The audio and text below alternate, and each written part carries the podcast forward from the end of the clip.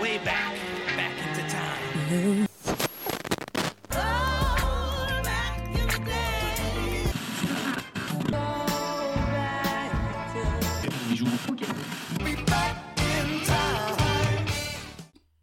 Bonjour à tous et bienvenue dans 3 minutes 49, la sélection rétro. Salut Romuald. Salut tout le monde. Salut Adam, salut tout le monde. Alors Comment comment, ça tu va vas? Bah moi ça va. Aujourd'hui c'est un peu particulier, c'est un, un nouvel, nouvelle émission. Donc euh, Ouais, tout à fait, c'est ça. nouveau concept, non pas vraiment, mais nouvelle formule. C'est ça, effectivement. Comme la semaine dernière, on a, on a euh, opté pour un format un peu plus court et donc on va aujourd'hui se consacrer uniquement à ce petit coup d'œil dans le rétroviseur, consacré aujourd'hui à des albums posthumes. Exactement. Alors, c'est quoi un album posthume du coup?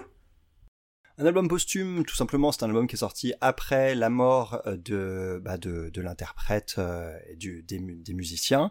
Euh, et donc, un album posthume, bah, ça peut être à la fois une grosse démarche commerciale pour bah, presser le citron jusqu'au bout, on va dire. Et il y a quand même des exercices dans le domaine qui tirent leur épingle du jeu par une démarche un peu plus honnête. Qu'est-ce que t'en penses? Bah, c'est ça, en fait. C'est- C'est toujours un exercice un peu compliqué parce qu'il faut trouver cette espèce d'équilibre entre le respect de l'artiste et l'aspect purement commercial. Il y a effectivement des, des contre-exemples absolus. Là, moi, je pense aux deux albums posthumes de Michael. Jackson, évidemment, Ah oui, oui, oui. où c'est des contre-exemples, où c'est exactement ce qu'il ne faut pas faire, c'est-à-dire se passer de l'accord des ayants droit, se et faire appel à un imitateur, ça c'est quand même assez inédit. C'est abusé. C'est assez inédit et heureusement très peu courant, heureusement. Ou même se contenter de piocher dans les vieilles démos, même si effectivement je pense que sur le cas de Michael, hein, c'était l'album Escape, c'est des démos qui sont correctes et qui ont, été remixées mais pas réarrangées sur le deuxième, le deuxième CD, il me semble. Mais par contre, si ce sont des démos qu'il n'a jamais voulu sortir, c'est qu'il y a une raison. C'est ça. Et se passer de l'accord de l'auteur, c'est pour ma part, on franchit la ligne rouge. Et Ouais. moi, c'est un non dans ces cas-là. Je suis complètement d'accord avec toi. Moi, il y a un... je je suis confronté à un, à un truc comme ça avec Rory Gallagher, qui est mon, qui est mon guitariste préféré et un des artistes qui m'a le plus influencé. Et Rory Gallagher, il avait enregistré en- intégralement un album qu'il n'a jamais voulu sortir parce qu'il n'était pas satisfait de sa qualité. Et en tant que, que en tant qu'inconditionnel de l'artiste, j'ai envie d'écouter cet album qui, est sorti euh, plusieurs décennies après sa mort.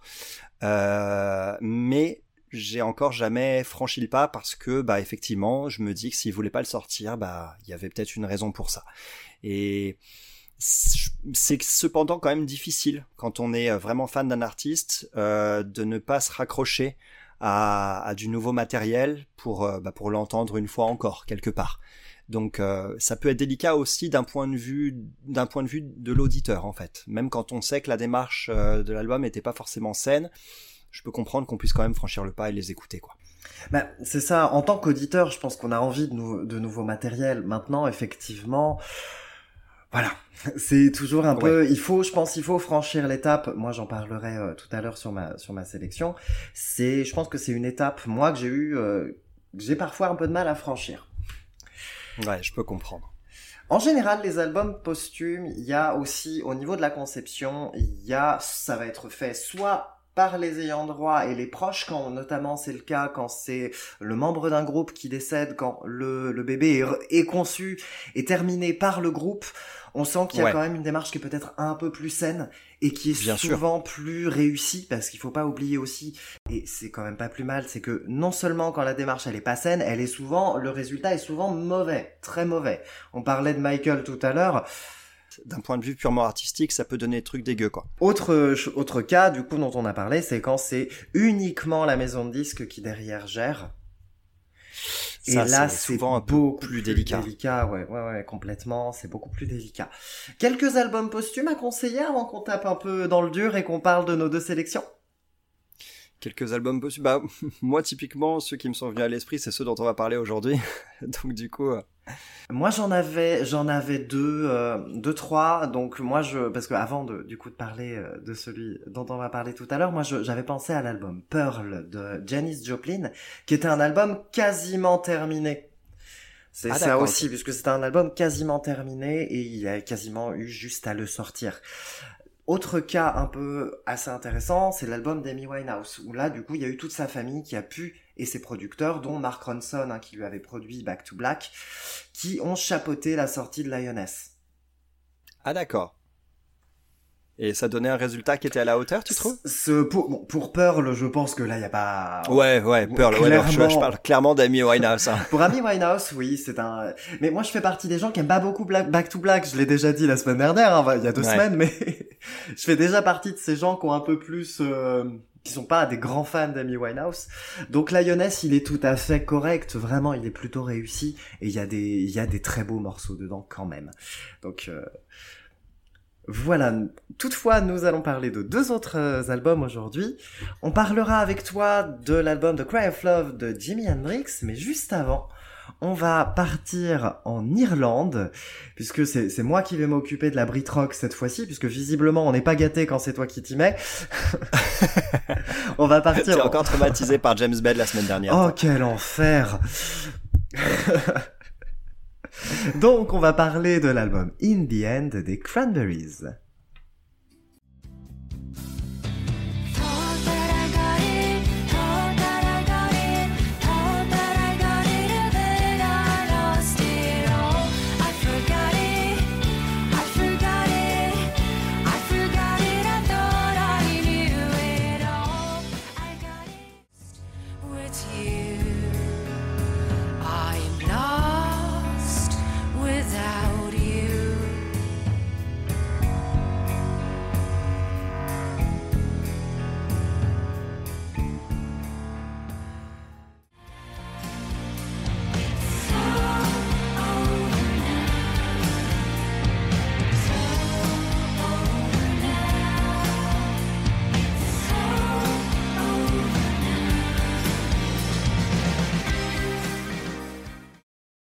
Est-ce qu'on a vraiment besoin de présenter les Cranberries? Et je pense que tu vas quand même essayer. On va essayer, ça fait partie de ces groupes cultissimes des années 90, qui n'a finalement euh, occupé que les années 90 par ailleurs.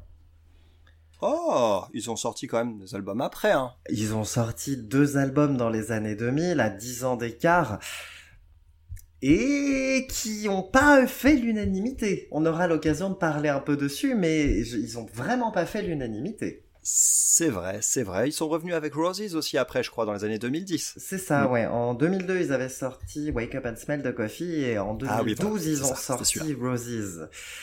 Mais euh, pour tout le monde, hein, les Cranberries, c'est surtout euh, Zombie, euh, Salvation et plein d'autres titres cultissimes. Les Cranberries, to My Family. oui, aussi. Les Cranberries, c'est surtout Dolores O'Riordan. Dolores O'Riordan, qui est donc la, la chanteuse et musicienne qui fait l'identité du groupe, clairement. Ah, une, une identité vocale tellement identifiable à- C'est euh, ça. dès, les, dès les premières notes, un timbre vocal qui, est, qui, est- qui, qui sort complètement de l'ordinaire, une technique vocale avec ses petits décrochages qui sont maîtrisés à la perfection Voilà, et, euh, et une véritable sensibilité. ouais. Quoi. Complètement. Et donc Dolores O'Riordan nous a quittés en 2017 de manière très, ma- très malheureuse à l'âge de 45 ans. Ouais, je, je crois que c'était même janvier 2018, si je me trompe. Ah peut-être, oui. Je crois que c'était janvier 2018 et c'était à Londres effectivement. Elle se rendait à Londres pour euh, discuter avec la maison de disques euh, BMG si je me trompe pas d'un nouvel album des Cranberries qui était donc déjà dans les tuyaux avec les démos qui étaient déjà faites et euh, et elle enregistrait aussi une reprise de Zombie en duo avec un, un groupe de métal si je me trompe pas et elle était à Londres en fait, Tout à fait. euh, à cette occasion et puis elle a été retrouvée morte noyée dans sa baignoire euh, après après consommation d'alcool dans sa chambre d'hôtel. Ouais, ouais, donc euh, rien de, de très joyeux. Toutefois, donc euh, le groupe a récupéré les démos donc de Dolores et en a rendu un ultime hommage avec l'album donc In the End qui est donc le dernier album du groupe hein, puisqu'ils se sont séparés depuis. Ils se sont séparés dans la foulée. L'album est sorti en 2019. Voilà.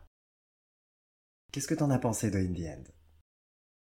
In the End, j'ai... c'est un album que j'ai réécouté euh, pas plus tard qu'hier d'ailleurs.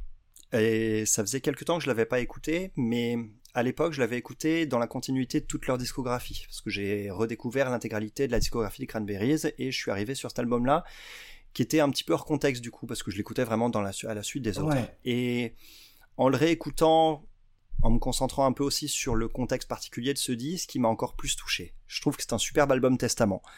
Je trouve qu'ils ils bouclent aussi très bien leur discographie en revenant un peu vers le son des débuts euh, d'une façon apaisée. Donc en tout cas voilà, ils reviennent un peu vers le son des vers le son des débuts. On ça rappelle un peu No Need to Argue par exemple, euh, Ouais. le- le- leur leur deuxième album. Et c'est à la fois une façon si belle de conclure et à la fois on se dit bah c'est si dommage que ce soit le dernier. C'est c'est un album qui est qui, qui est qui est superbe du début à la fin. C'est pas c'est pas leur meilleur, mais en même temps il est il est apaisé. Vraiment, c'est ça. C'est Ouais. c'est vraiment le terme qui qui qui convient. Je trouve c'est un album qui qui est sûr de lui avec euh, avec des, des chansons qui sont euh, d'une qui coulent toutes seules en fait. Les chansons, on a l'impression qu'elles sont sorties naturellement comme ça et que c'est c'est un disque qui qui coule tout seul, qui s'écoute extrêmement facilement et et qui voilà, qui donne le sourire et qui qui transporte hum, sans forcément être flamboyant. C'est c'est un album qui est qui est parfait placé là où il est tout simplement, c'est-à-dire en dernier. Et hum, on sent une petite retenue dans la voix quand même de Dolores O'Riordan par rapport au fait que c'est la voix qu'elle avait enregistrée pour les démos. Donc en studio, peut-être qu'elle aurait donné encore davantage, même si on a quand même quelques belles envolées, euh, en particulier sur des titres un peu plus rock. Mais au final, la ça, démarche... Ça fait du bien, j'aime bien ça. Parce que pour le coup, Ouais. moi je trouve que les Cranberries, c'est un, c'est un groupe qui s'est beaucoup reposé, surtout euh, dans la deuxième moitié de leur carrière, enfin la deuxième moitié des années 90, qui s'est énormément reposé sur la voix de Dolores. Ouais, et alors qui- que là, quelque part... Bah, là, du coup, on a l'impression, le fait du- d'utiliser des morceaux non finalisés, qu'on a un retour à cette sobriété des débuts. Ouais, tout à Et fait. du coup, effectivement, bah, vu le contexte, ça apporte une délicatesse à l'album qui est très très touchante. Comme tu l'as dit, je ne pense pas que ce soit le meilleur album. Par contre, c'est clairement leur plus touchant et leur plus poignant. Ouais, c'est tout à fait ça. C'est plus, c'est plus riche en émotions. Ouais, c'est tout à fait ça. Clairement, d'autant qu'il y a des titres, bah, je pense à It's All Over Now, hein, qui est, vu le contexte, Ouais. assez, euh, ou même le tout dernier, hein, In the End. Ou In the End, qui- ouais. Hmm. Qui sont des, des morceaux que j'ai eu euh, un peu de mal à écouter pour la première fois. Ouais. Petite boule au ventre, effectivement. Ouais, complètement. Mm. Moi, cet album-là, je l'ai découvert là. Je l'ai. Quand on a parlé, quand on s'est dit qu'on allait faire les albums posthumes, j'ai cherché, j'ai réfléchi, j'avais pensé à Amy Winehouse, comme j'avais dit, Janis Joplin. Et puis je me suis dit, l'un des décès qui m'a le plus touché récemment, c'était justement celui de Dolores O'Riordan. Et j'avais pas osé écouter cet album jusque-là. Je me suis dit, vas-y, tu te sens prêt, y vas. Et effectivement, déjà, c'était un plaisir de retrouver euh, les Cranberries, que j'avais pas réécouté d'ailleurs depuis très très longtemps, parce que pour moi, les Cranberries, c'est vraiment un groupe de l'enfance. Clairement, moi j'ai grandi dans les années 90, j'ai voilà, moi il y avait euh, Linger, Linger pour moi c'est un de leurs plus Ah. grands chefs-d'œuvre, les gens ont tendance à oublier. Linger, mais voilà, Linger c'est merveilleux. Et du coup, c'est, j'ai réécouté toute leur discographie, je me suis retrouvé comme un gosse. Et effectivement, un gosse qui, à la fin, est forcément un peu malheureux de, perdre cette immense chanteuse qui était Dolores O'Riordan. D'ailleurs, sur cet album, je crois que ils ont quand même fait appel à une de leurs choristes, Oui. euh, qui s'appelle euh, Johanna Kranich, pour compléter des petites parties vocales qui manquaient, un mot par-ci par-là, un truc par-ci par-là, et les chœurs aussi. Euh, mais les voix, je les trouve complètement indissociables Oui, sur la, oui, oui, c'est fait, l'album. fait de manière parfaitement invisible et dans le plus grand respect. Donc c'est, C'est ça, et ils ont été transparents sur cette démarche d'ailleurs. Hein, les. Cranberries, euh, ils ont jamais cherché à. C'est un album qui a été sorti, je pense, vraiment pour euh, pour se dire bah on avait commencé ça avec elle, on le termine Oui. et on arrête après. En plus, et- il y a un symbole fort de se séparer dans la foulée Ouais, et de dire, ça. voilà, notre groupe, c'était aussi sa présence et effectivement, le groupe n'est plus tout à quand- fait. euh, sans elle, donc je comprends complètement. Là, on parlait effectivement de démarche qui manquait un peu de, de, de respect et de scrupule. On n'est pas du tout dedans, c'est une démarche Ah, qui est très respectueuse, C'est exemplaire, je trouve même à vrai dire. qui est assez exemplaire, effectivement. Donc euh, c'est un album du coup qui, bah, ça, ça donne un album qui est cohérent, qui est honnête de bout en bout, même dans ses imperfections du Ouais. coup par ces petites euh, voix qu'on aurait aimé peut-être un peu plus poussées par-ci par-là, mais non, ils ont rien touché, ils ont laissé comme elle avait enregistré, comme c'était. C'est un beau moment de musique, un beau moment d'émotion, donc euh, rien à dire sur cet album si ce n'est écoutez-le. Hein. Ouais, c'est c'est un très très joli album. Écoutez les Cranberries, du coup aussi Ouais, d'une façon générale. Et Des titres coup, qui t'ont plus marqué euh, sur cet que d'autres album-là, sur ce disque? sur Ouais. cet album-là. Moi, je disais vraiment l'ouverture euh, All Over Now. Ouais. euh, elle est, Les, les, elle est les trois premiers, hein, All Ouais. Over Now, Lost et, et Wake Me When It's Over. Oui, sont oui, des oui. morceaux qui m'ont vraiment scotché. Tout à fait, d'accord. J'adore l'envolée finale sur Lost. hein. Elle est assez sublime. Ouais. Lost est un morceau très sombre hein, dans son approche en plus. Ça Oui. m'a un peu surpris aussi, ouais. Ouais, ouais, ouais. C'est, il y a des, il y a plein de jolis morceaux. Le, le dernier, moi, c'est, euh, voilà, le- ma petite claque, hein, c'est la fin. C'est In the End. Elle m'a, elle m'a mis Bah, complètement à terre. Mais j'aime également pas quoi beaucoup écrire Illusion et sur Crazy ce morceau. Heart. Ouais. Ouais, moi aussi, c'est bah, c'est fou. On a on a noté exactement les mêmes. Crazy Heart, Illusion aussi sont des morceaux que j'ai adorés. Je les aime beaucoup Euh, aussi. il- Illusion parce que bah ça rappelle les plus belles heures de leur de leur carrière, je trouve. Donc euh, il y a eu comme une ambiance de dernier titre sur ce morceau, je trouve sur Illusion bizarrement. Et, et sur Crazy Hearts, euh, pareil, c'est une rythmique typique des Cranberries, donc c'est un morceau signature tout simplement. Oui, complètement. Pour parler de In the End, le dernier titre de l'album, euh, bah je savais pas quoi écrire dessus parce que j'étais quand même bien pris par l'émotion en le Oui. réécoutant. Ah ouais, ouais, complètement. Et j'ai juste écrit, bah, je me suis juste dit que c'était une chanson qu'on n'avait pas envie d'entendre se finir, en fait. Quoi. Ouais. Ah oui, bah. Voilà, c'est un, quelque chose d'un peu, d'un peu lourd, mais voilà, qui rend quand Ouais. même un, un, un bien bel hommage, je pense, à, ces, à, à Dolores O'Riordan. Petit tour sur la discographie, du coup. Ouais. Les Cranberries, sacré morceau! Ah bah, il y a quand même pas mal d'albums. Hein. Et puis alors en plus, pour le coup, c'est un groupe qui est extrêmement générationnel, à savoir que c'est pile pour nous. Ouais, tout à... voilà, c'est ça. On est, on est le cœur de cible. Clairement. Et c'est un groupe qui a sorti aussi énormément d'albums live, d'ailleurs. Oui, mais en même Qui a temps... sorti euh, beaucoup d'albums live. ouais. Ouais. En même temps, c'est normal vu, vu les performances euh, qu'ils sont capables de faire et les performances qu'elle Ouais. était capable de faire également. Il y avait quand même quelque chose d'assez incroyable. Alors, un petit chouchou dans la discographie chez toi. Je pense que tout le monde est d'accord pour dire que No Need to Argue est à peu près le No meilleur. Need hein. to Argue. No Need to Argue est vraiment splendide. Après, j'avoue que No Need to Argue, c'est celui euh, sur lequel il y a Zombie. Ouais. Ouais, bah, rien et que ça, et quoi. to My Family. Voilà, déjà, déjà, déjà deux immenses tubes qui sont franchement devenus très très très cultes. Et comme je disais Ouais. tout à l'heure, les gens ont tendance à oublier Linger, mais Linger, il est issu du tout premier album du groupe. Premier album, euh, Everybody's Doing It, So Why Don't We, quelque chose comme ça, je C'est crois. ça, exactement. Moi, c'est un album que j'ai adoré avec un morceau qui s'appelle. euh, Il y a Dreams euh, aussi dedans. Il y a Dreams et sur ce premier album effectivement, et il y a un morceau très rock sur ce premier album aussi, un morceau qui s'appelle How, qui m'avait euh, qui m'avait marqué par son énergie rock, qui était euh, qui était mais imparable et par son son groove, sa mélodie. euh. C'est un album qui a souvent qui passe souvent sous les radars hein, parce qu'on considère un peu No Need, Co- No Need to Argue comme leur premier quand on les connaît pas trop. Oui. Et en fait, leur leur premier album est aussi chaudement recommandable. Et c'est un album qui a posé leur identité dès le début. Ouais, tout à fait. C'est vrai que du coup, euh, je vais pas le dire parce que le titre est dix fois trop long, mais effectivement, ce premier album, il a déjà posé l'identité, la voix, le travail des, des cordes, hein, qui, de- qui sont quand même assez fréquentes le long de leur carrière. C'est vrai. Donc il y a, y a des choses quand même qui, qui arrivent tout de suite. On a déjà le son des Cranberries dès ce premier album. Ah oui. Moi, Après, mon sont- petit coup de cœur sur leur discographie, alors coup de cœur oui et non, parce que c'est, je sais pertinemment que c'est vraiment pas leur meilleur, c'est Bury the Hatchet. Bury the Hatchet, qui est un album que j'adore parce que c'est vraiment complètement mon album chouchou de l'enfance. Je devais avoir entre 10 et 12 ans et c'est, voilà, c'est, c'est mon album qui, qui m'a, euh, qui m'a beaucoup marqué à l'époque que- parce que Just My Imagination, parce que euh, Ouais. Salvation, etc. Et est-ce que c'est celui sur lequel il y a Hollywood aussi, celui-ci Euh, non, c'est sur le précédent qu'il y a Non, Hollywood. c'est sur le précédent, d'accord. Ouais, c'est sur le précédent. Et il y a un album, moi, qui m'avait aussi bien marqué chez les Cranberries, qui est un album passé souvent un peu sous silence, c'est euh, Wake Up and Smell the Coffee. Je reconnais que celui-ci, c'est pas vraiment celui que je préfère, voire même probablement celui que j'aime peut-être le moins.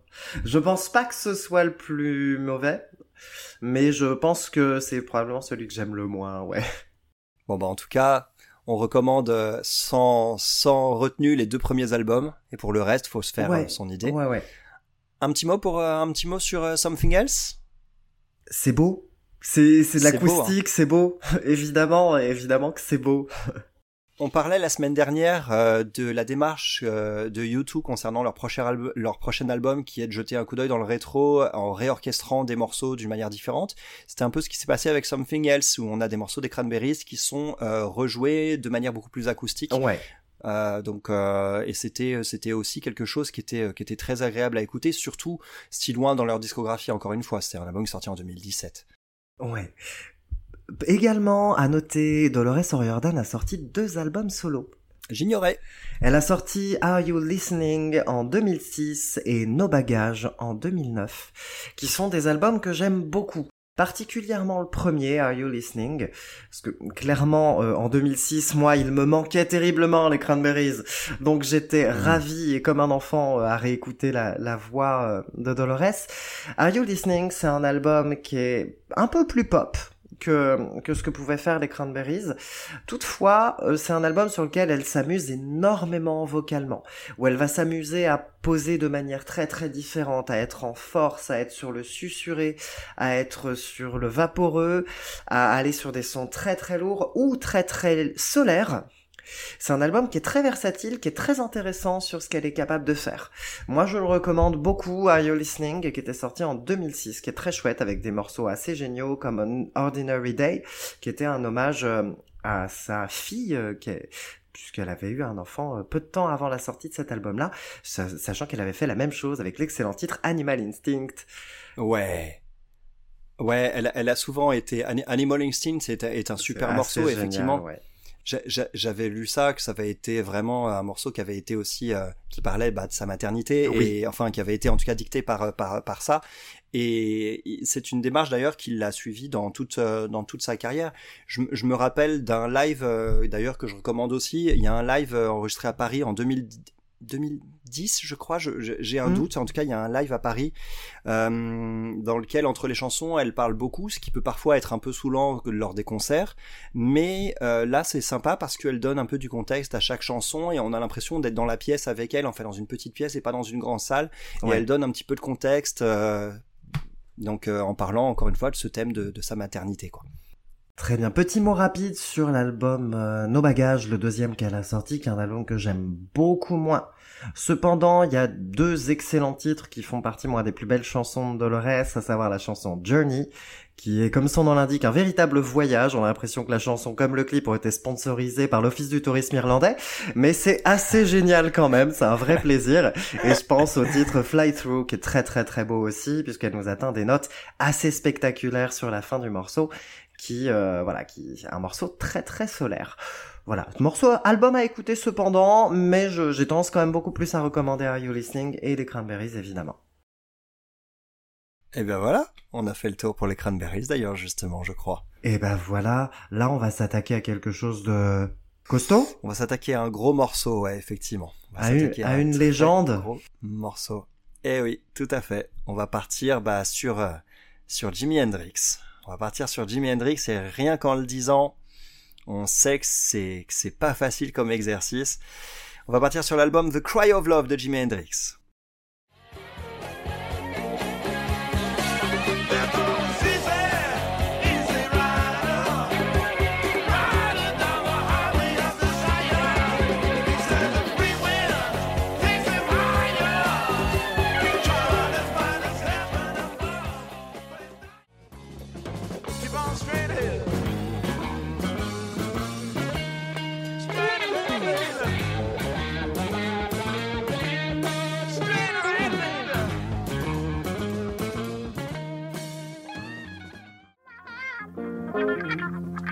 So if you don't want me now, make up your mind.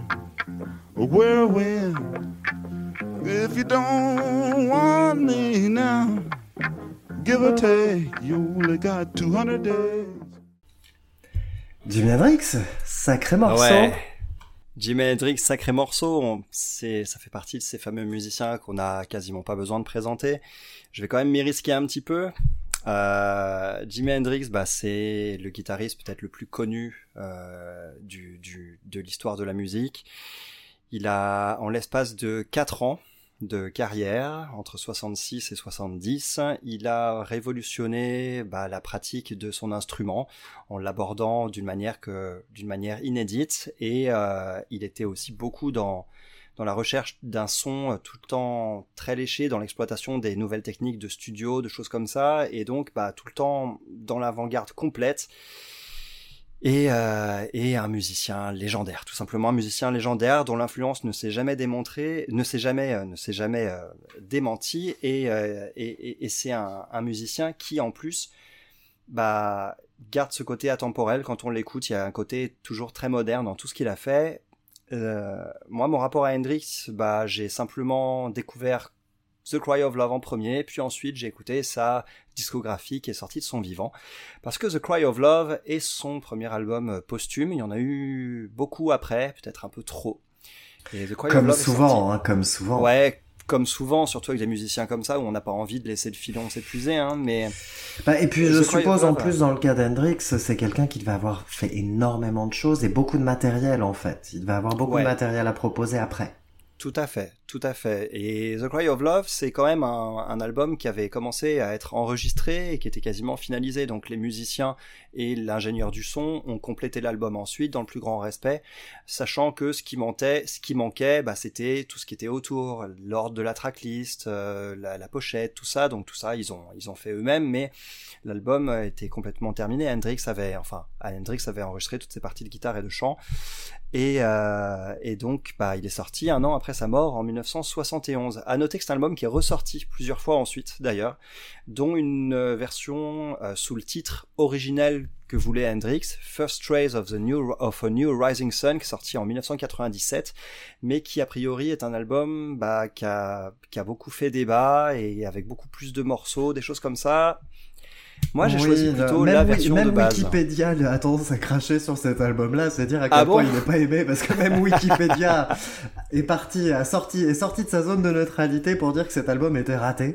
Donc euh, si Wikipédia n'aime pas, c'est probablement qu'il faut corriger l'article. Vas-y, reprends.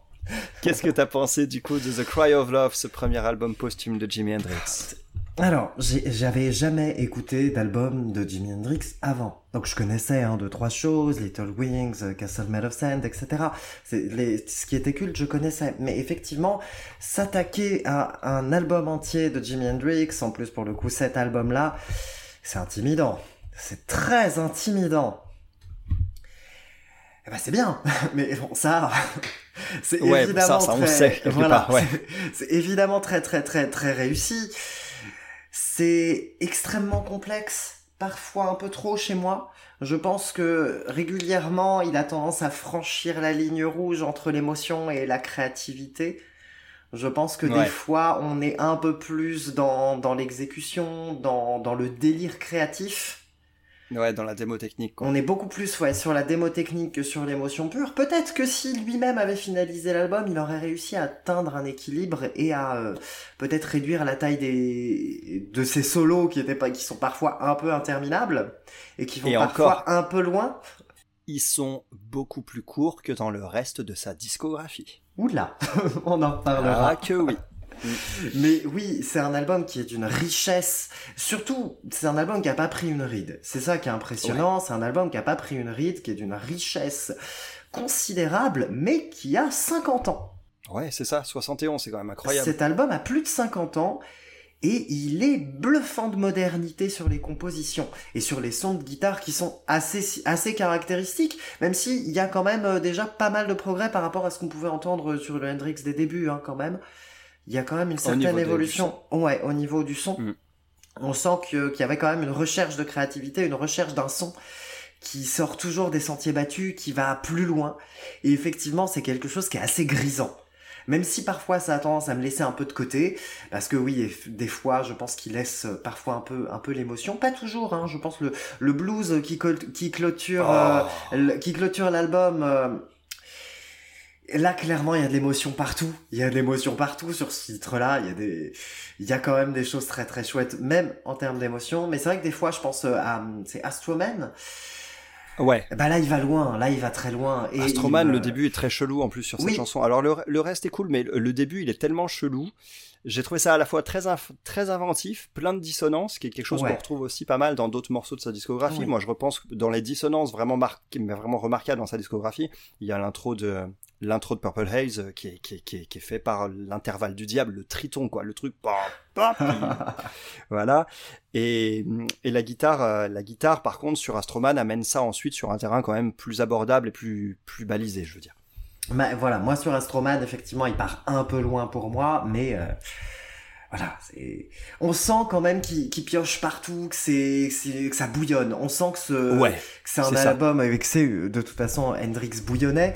On le on le sent, on l'entend. Ça c'est c'est jazz, c'est c'est rock, c'est blues, c'est c'est tout en même temps. Tout à fait. C'est tout en même temps. C'est ça qui est qui est bluffant et qui est très grisant, c'est que c'est tout à la fois. Bah, ça caractérise beaucoup la- l'artiste, ça caractérise beaucoup Ouais. l'artiste aussi, ce, ce, ce franchissement de barrière entre les styles, c'est quelque chose qui, qui caractérise beaucoup Hendrix. Ouais. On est quand Ah, même sur du rock psyché d'une manière générale, mais euh, Oui. tu mets du blues, du jazz, euh, tout ça, et du, du rock pur et dur aussi, et t'obtiens ce mélange qui est juste, euh, juste incroyable. Ah, complètement, complètement, c'est c'est une belle claque, hein. c'est impressionnant.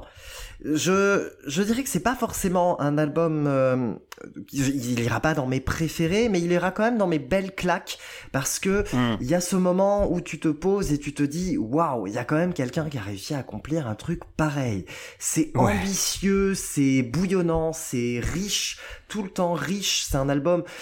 euh, la plupart du temps, euh, je sais pas combien toi tu en fais, mais moi je fais entre 3 et 5 écoutes des albums avant de pouvoir en parler. Je suis Ouais, à peu près sur. Là, il m'en a fallu bien plus, près d'une dizaine, pour essayer d'aborder un peu tout ça, toutes ces facettes. C'est un disque qui a des facettes partout. Il y a des textures, souvent t'entends deux trois guitares en même temps qui se superposent et ça donne des textures de fou furieux, surtout si t'écoutes au casque avec les effets de, les effets de panoramique en Ouais. stéréo, tout ça, t'obtiens des trucs mais complètement ouf quoi. C'est oui, c'est- il est considéré comme étant le, le plus grand guitariste de tous les temps. C'est pas pour rien. C'est clairement qu'il y a une créativité qui est impressionnante. Par contre, effectivement, si on si on n'est pas hum, fan des expérimentations, Ouais, c'est pas effectivement, si est- gagné-gagné. Hein. si on est plutôt dans une approche euh, dans une approche un peu plus un peu plus traditionnelle on va dire de l'instrument euh, bah Hendrix évidemment le mec le mec a complètement bah, fait changer l'instrument de, dimension et, euh, et il a changé la manière de le pratiquer. Moi, moi ce qui m'épate aussi là-dedans c'est que petit point technique assez assez rapidement mais la guitare est un instrument qui peut s'accorder de différentes façons et généralement pour euh, changer la pratique de l'instrument et les, les, doigtés qui sont utilisés pour obtenir des choses complètement nouvelles, bah il y a, souvent cette démarche là, le changement d'accordage qui permet d'avoir d'avoir tout un nouveau terrain de jeu. Et Hendrix, lui, il est en accordage euh, standard en fait, Euh, donc la plupart du temps, si je me trompe pas, et malgré tout, il a trouvé complètement tout un tas de nouvelles choses à faire euh, su- sur l'instrument, à la fois dans l'instru lui-même, mais surtout au niveau du son aussi derrière. Au niveau du, du son, il expérimentait comme un fou et ça s'entend encore aujourd'hui.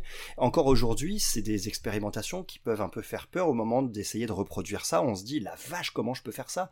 Et pourtant, on est, on est 50 ans après, quoi. Enfin, c'est... Donc c'est ça qui c'est ça qui donne à- à- à- qui donne à sa discographie quelque chose d'assez fascinant mais The Cry of Love est l'album sur lequel il y a le moins ces choses-là sur lequel elles sont le mieux canalisées selon moi. D'accord. Ah ouais, ouais on, en, on en parlera. Après, c'est un album quand même qui est, qui est très cohérent, qui est vraiment sublime. Euh, c'est voilà, il y a de la guitare partout. Hein, vraiment, faut aimer la guitare. Quoi. Là, pour le coup, sinon passez, passez votre chemin. Si votre truc c'est l'accordéon, quoi. Voilà, là, c'est pas. De, de toute pas façon, je pense que si on n'aime pas la guitare, on va pas sur la discographie d'Hendrix, hein, de manière clair. générale. Je- C'est clair. Euh, l'ordre des titres, par contre, la tracklist, l'ordre des titres aurait pu peut-être un petit peu cohérent, euh, un Mais petit il peu l'est. plus cohérent. Ça aurait... Alors ouais, il y a deux faces symétriques, euh, tout ça, avec trois rocks, un blues et une ballade par face. C'est intéressant, ça, dans- mais quand on les écoute d'une traite, du coup, les dix morceaux, bah, ça fait un peu étrange parfois Bah, comme enchaînement. Après, voilà, on, on les écoute peut-être pas via le vinyle aussi. Peut-être que passer par le vinyle aurait pu être. euh, Oh, tu, tu passes par le vinyle. Je- C'est un album que j'ai découvert en vinyle. ouais. Ah, génial. Moi, j'ai pas eu cette chance. euh, moi, du coup, c'est Moi, c'est les plateformes. Ah, c'est bien aussi, ouais. hein. Bon, c'est bien aussi. hein. C'est bien aussi. De toute façon, la Mais musique, c'est bien d'une manière choqué, générale. euh, Oui, mais ça m'a pas choqué la, la structure de l'album, dans la mesure où de toute façon c'est une structure en écho. Donc moi Ouais. ça me ça me paraît pas. Ouais, Il y a quand même une démarche derrière. Ouais, c'est cool. Voilà, il y a quand même une démarche. Disons que c'est ça me paraît pas absurde. Et on, sent qu'il y a quand même une envie de respect aussi de ce travail-là. Ça reste un disque équilibré d'ailleurs grâce à ça aussi. Ça reste un disque équilibré un peu grâce à ça aussi, mais aussi par rapport au fait que la qualité propre des compos, la qualité vraiment des, compositions en elles-mêmes, prend un peu plus le pas sur toutes les expérimentations sonores et, euh, les morceaux à rallonge qu'on pouvait trouver sur le reste de sa discographie. Euh, donc c'est aussi pour ça que c'est un album que je trouve un peu plus facile à aborder que, que euh, par exemple les deux précédents euh, qu'il avait sortis avec son groupe euh, The Jimi Hendrix Experience, des albums qui étaient Axis, Bold as Love et Electric Ladyland. Mais du coup, c'est aussi un album, The Cry of Love, qui est un peu moins flamboyant que ces, que ces albums-là, qui ont marqué complètement leur époque et, plusieurs générations. The Cry of Love a peut-être moins cette capacité générationnelle, on va dire. Euh, on, on sent que c'est un album qui est un peu plus mature et donc un peu plus contrôlé, peut-être, euh, parce qu'il avait déjà cette expérience et donc il savait peut-être un peu plus encore où il allait. De toute façon, c'était un perfectionniste, hein, Hendrix, il faisait parfois euh, en studio des prises à rallonge, à répétition, tout ça, alors que bah en live, au contraire, bah les morceaux pouvaient euh, vraiment euh, partir d'une manière complètement non cadrée, avec des impros dans tous les sens. En studio, c'était un perfectionniste vraiment, euh, vraiment ju- jusqu'au bout. Donc, euh, donc voilà, une, image, une imagination sans borne qui se ressent sur cet album, mais qui se ressentait encore plus sur les précédents c'est un mal pour un bien quelque part, je trouve. Donc c'est c'est un album qui est qui est qui est vraiment réussi. On se prend des claques à répétition. Hein. Freedom par exemple, bah premier titre, euh, mange ça dans la tronche Oui. tout de suite. Un riff assassin, un riff assassin, des des des, des guitares de partout, mais de la guitare d'une d'une efficacité démentielle. Easy Rider évidemment, hein, dont on a parlé aussi. euh, Easy Rider Évidemment. Un titre débridé, euh, des guitares démentes et surtout un groove basse batterie dont on parle pas suffisamment avec euh, à- avec euh, Billy Cox à la basse et puis à la batterie on avait euh, son compère qui était déjà avec lui dans, dans le groupe précédent euh, qui est Mitch Mitchell si je me trompe pas. Easy Rider pareil euh, ce groove derrière qui soutient Hendrix, bah, il se serait pas aussi flamboyant sans cette section rythmique derrière qui est, qui est, qui est, qui est aux petits oignons, quoi. Il y a d'autres jolis kiffs aussi, ces petits morceaux un peu calmes comme My Friend, par exemple, sur lequel on retrouve d'ailleurs le bassiste de- du groupe précédent, Noel Redding. Euh, My Friend est un morceau avec des petits bruits de bouteilles en fond d'ailleurs qu'on entend Oui. un peu. Ça fait ça fait un peu, je te joue un petit blues euh, en attendant la commande Ouais. suivante au café, quoi. C'est Bah c'est c'est complètement ça. Les deux les deux blues qui clo- qui clôturent chaque phase de l'album, elles sont ils sont tout à fait subtils. On est sur de quelque chose d'assez délicat et effectivement il y a presque ce côté improvisé euh, après les sessions d'enregistrement. euh. Donc euh, effectivement, je pense que ça apporte beaucoup à, à l'émotion, comme je disais. Tout à hein, fait. euh, Belly Button Ouais. Window elle clôture à la perfection. Belly Button Window était aussi un très beau moment d'émotion pour conclure l'album. J'ai eu un petit coup de cœur pour Angel aussi. Angel qui est d'ailleurs un morceau assez connu en tout cas, enfin je crois que c'est un morceau Oui, assez connu d'Hendrix oui. parce que je le connaissais avant d'écouter l'album. Et euh, on a on a un travail de la guitare qui est typique de Hendrix là-dessus euh, et qui fait un peu écho à ce qu'on avait sur Castles Made of Sand, qui est un de mes morceaux préférés de, de Ou cet même artiste. sur Little Wings. Ou ouais, sur Little effectivement. Wing effectivement, en particulier sur l'intro de Little Wing. complètement dans la filiation. ouais. Ouais, tout à fait. Mais malgré tout, c'est un titre Angel qui a son, son, son propre son et sa, et sa propre spécificité parce que bah, le traitement du son déjà est différent, les effets sont un peu différents et, euh, et puis il y a la compo elle-même, quoi, Euh, les, les accords utilisés, la mélodie elle-même est, est inédite et c'est un, c'est un morceau qui est splendide. On parle pas assez de la voix de Jimi Hendrix, mais moi j'ai toujours adoré la voix de Jimi Hendrix, à vrai dire. Oui, Non Je disons disons que la, c'est pas un c'est pas un chanteur. Non, c'est pas Rolling un- Stone en aurait pas l'aurait pas Il l'aurait pas mis dans le classement. ouais. Mais voilà. c'est pas un Mais- chanteur euh, effectivement, mais il sait chanter. mais il a pas besoin il a pas besoin d'appeler quelqu'un d'autre pour chanter à sa place. Bah c'est ça, exactement. Ça. Et il a, il a une voix aussi qui est reconnaissable et surtout il a Oui. ce côté un peu traînant dans sa diction qui est assez séduisant toujours en fait. Il y a ce- cette espèce de, de, de, de sensualité quelque part dans sa dans C'est la diction. drogue ça. hein, c'est c'est la drogue. c'est parce qu'il était défoncé. Donc, euh, et en, tout cas, pour, pour faire un petit parallèle avec un, un autre guitariste euh, cher à mon cœur, dont je parle souvent, qui s'appelle Rory Gallagher, qui d'ailleurs était le meilleur guitariste du monde selon Hendrix, euh, bah, Rory Gallagher savait chanter aussi, mais sa voix est beaucoup moins remarquable que celle de, de Jimi Hendrix. La, la voix de Jimi Hendrix fait vraiment partie intégrante de l'identité des morceaux. Chez Rory Gallagher, euh, c'est le cas également, mais il sait chanter, mais c'était moins un chanteur que Hendrix, ou comme des mecs dans les plus récents. Moi, je pense à Gary Clark Jr., qui est un mec très référencé Hendrix dans sa dans son approche de, de la guitare, et qui est un mec qui euh, est par contre un excellent chanteur. Donc c'est voilà, Hendrix est un peu au milieu de tout ça, et euh, il- mais il ne brille pas que par sa guitare. Il brille par la, la qualité de ses compositions. Il brille souvent aussi par ses textes qui sont qui sont parfois remarquables sur Castles Made of Sun. hein, ça dans m'a surpris, ouais. Ça m'a, ça m'a surpris à l'écoute de l'album. J'ai trouvé que l'écriture était vraiment bonne. Bah, ça veut dire que toute l'instrumentation autour est finalement toujours au service de, de quelque chose à exprimer et, et c'est voilà, c'est c'est c'était magique en fait tout simplement. Ouais, assez. Et c'est vrai que tu as raison, on a tendance à oublier que c'est un artiste complet qui chante et qui écrit. On, a, on loue et on porte au nu euh, ses qualités de guitariste qui sont évidemment évidentes, ça y a aucun souci, mais c'est plus que ça. Ouais, Hendrix, c'était un, un artiste vraiment complet, qui avait une vraie plume, qui était assez intéressante, et qui est aussi un chanteur tout à fait, euh, tout à fait correct, qui a jamais, euh, qui a toujours été très bon euh, quand même, C'est ça. Et tu, aussi. tu veux avoir des petits regrets sur un truc Allez. Il avait commencé un projet avec Miles Davis Oh. et ils avaient proposé à Paul McCartney de les rejoindre à la basse. Ah, Je, je suis moins chaud sur McCartney. Hein. Des trucs, il euh, m'ennuie un peu. McCartney. mais- Il y a eu des, en tout cas, il y a eu des sessions Ouais. en plus comme ça. Il y a eu des rencontres, hein, tout ça, et Ouais. et, euh, Ah ouais, et c'était c'était un musicien, Jimi Hendrix, qui était toujours dans la recherche d'aller plus loin. Oui. Imaginez, prenez tous un moment pour imaginer ce qui se serait passé s'il n'était pas mort le serait 18 allé. septembre 70.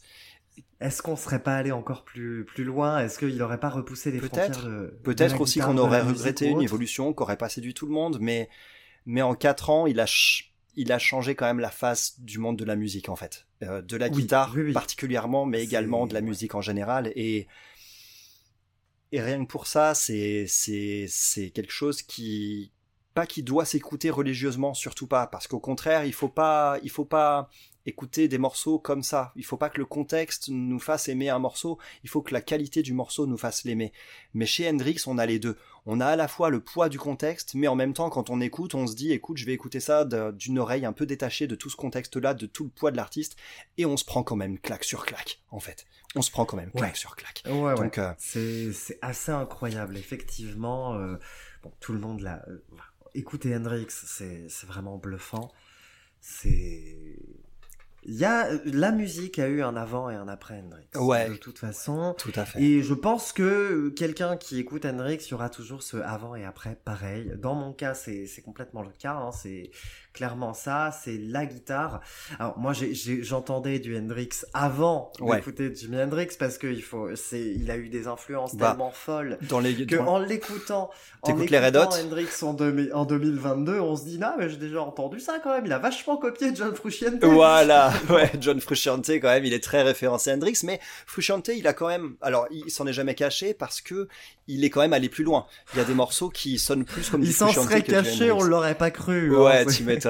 Mais voilà, Frusciante, il a, il en a, il l'a quand même mis à sa sauce tout ça, et rien que pour ça, je trouve ça cool. Après, euh, voilà, c'est vrai que euh, il a influencé euh, tellement. Bah, parlons de Gary Clark Jr. aussi, tout simplement. Mais Gary. Clark Jr. lui, par contre, qui a aussi sa propre identité clairement.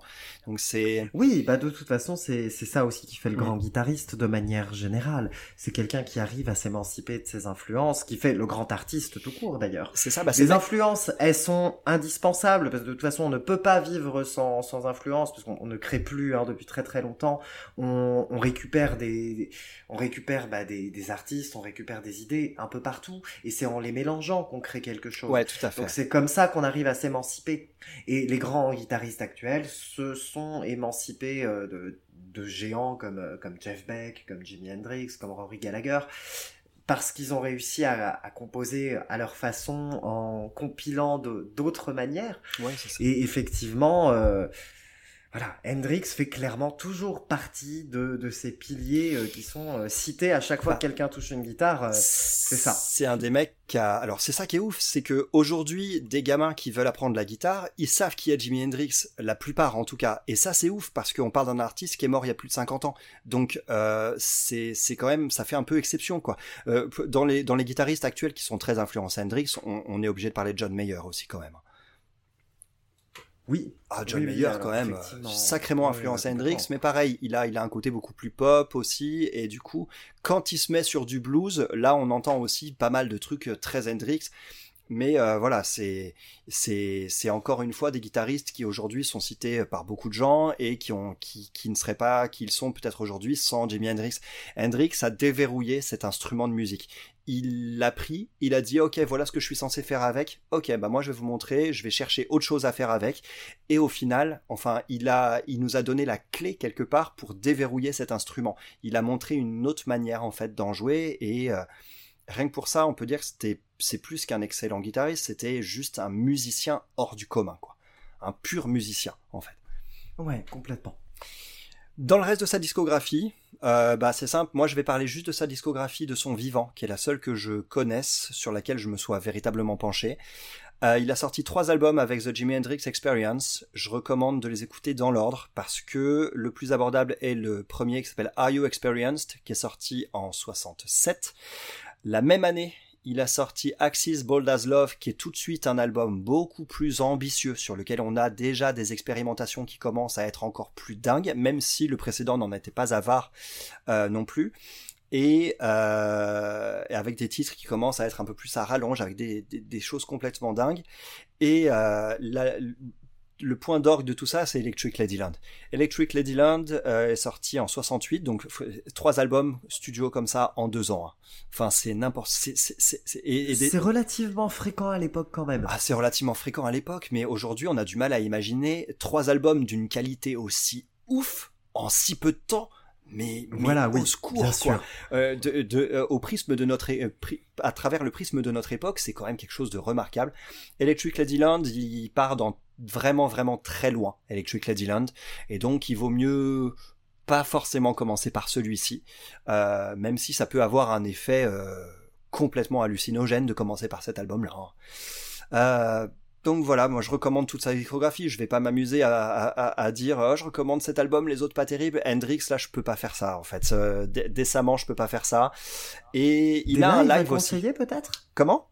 Des lives à conseiller bah, il y en a un en particulier, le Band of Gypsies, qui est un, un live qu'il a fait, qui est sorti en 70, je crois, avec euh, donc un, un, un autre groupe que son Experience, et euh, sur lequel du coup, bah, on a euh, 5 ou 6 titres en 40 minutes, et euh, qui est un live exceptionnel, qui est vraiment très intéressant par le par la différence de son et d'approche comparativement à ses albums studio où on a vraiment tous les outils du studio qui sont mis à contribution. On a des solos qui sont même quasi, qui sont même inversés. Euh, sur Castles Made of Sand, on a une guitare comme ça qui est, qui est inversée, je crois, à un moment, à moins que ce soit sur un autre titre, mais il me que c'est sur Castles Made of Sand.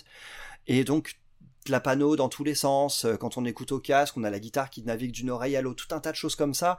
Et sur le live, on a, on a vraiment le, le talent pur dans les doigts, en fait. On a vraiment son talent pur dans les doigts et, euh, et la sueur, en fait, qui perle sur tout l'album. Euh, donc le Band of Gypsies, je le recommande aussi vivement pour pour cette connaissance de, de cet aspect de, de, de Hendrix, quoi, son, en live, tout simplement. Moi qui me plaignais du relatif manque d'émotion de Hendrix en studio, est-ce que ce serait pas quelque chose qu'il compenserait en live éventuellement? Alors, oui et non. L'émotion, faut la chercher dans le jeu de guitare, clairement. Faut la chercher dans le jeu de guitare et faut la chercher en live dans ses solos à rallonge avec différentes dynamiques et des choses comme ça. Donc si t'es un peu allergique aux solos à rallonge, tu trouveras pas tu trouveras pas forcément ça comme vecteur d'émotion sur euh, sur les lives alors que bah quelque part en revanche si t'es prévenu euh, c'est peut-être là-dedans que tu peux trouver justement l'émotion manquante ce que tu pourrais trouver sur ces exercices en studio particulièrement peut-être sur The Cry of Love donc euh, Ouais, ok. voilà Ok, ok. On a fini sur Hendrix on pourrait en parler des heures mais je pense qu'on a fait le tour Je pour aujourd'hui qu'on a fait un, un joli tour de Cry of Love on conseille et puis on conseille surtout Hendrix de manière générale, hein, clairement. rien acheté donc.